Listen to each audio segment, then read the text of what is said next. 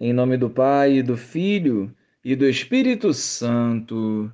Amém. Bom dia, Jesus.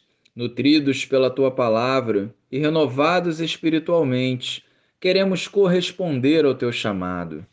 Ajudai-nos a vencer os nossos medos e egoísmos para avançarmos conforme a tua vontade. Amém. Depois de ressuscitar na madrugada do primeiro dia após o sábado, Jesus apareceu primeiro a Maria Madalena, da qual havia expulsado sete demônios. Ela foi anunciar isso aos seguidores de Jesus, que estavam de luto e chorando.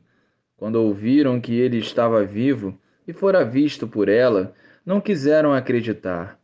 Em seguida, Jesus apareceu a dois deles, com outra aparência enquanto estavam indo para o campo.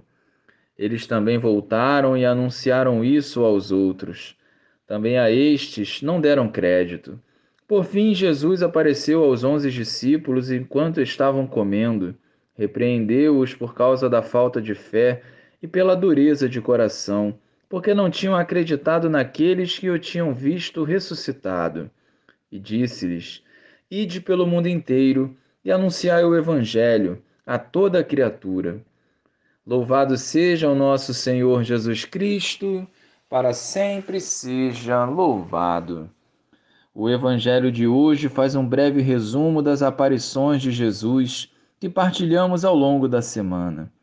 Em cada instante, vemos todo o cuidado que Jesus teve para resgatar os seus discípulos. Desde a explicação da palavra, passando pela Eucaristia e ao envio à missão, Jesus foi zeloso e assim reconquistou a fé dos discípulos que andava fragilizada diante dos acontecimentos tristes. A fé abre os nossos olhos e ouvidos para escutarmos a voz do Senhor e seguir o seu direcionamento.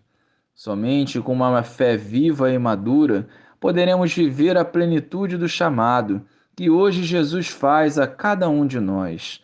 Ide pelo mundo inteiro e anunciai o Evangelho. É a proposta, por exemplo, do Bom Dia Jesus, é a forma a qual o Senhor me moldou e preparou hoje para anunciar. É obedecendo a sua ordem que seremos também seus discípulos e trilharemos o caminho da salvação. Não tenhamos medo, vençamos as nossas limitações para anunciarmos com os lábios e com a vida a alegria do Evangelho. Glória ao Pai, ao Filho e ao Espírito Santo, como era no princípio, agora e sempre. Amém.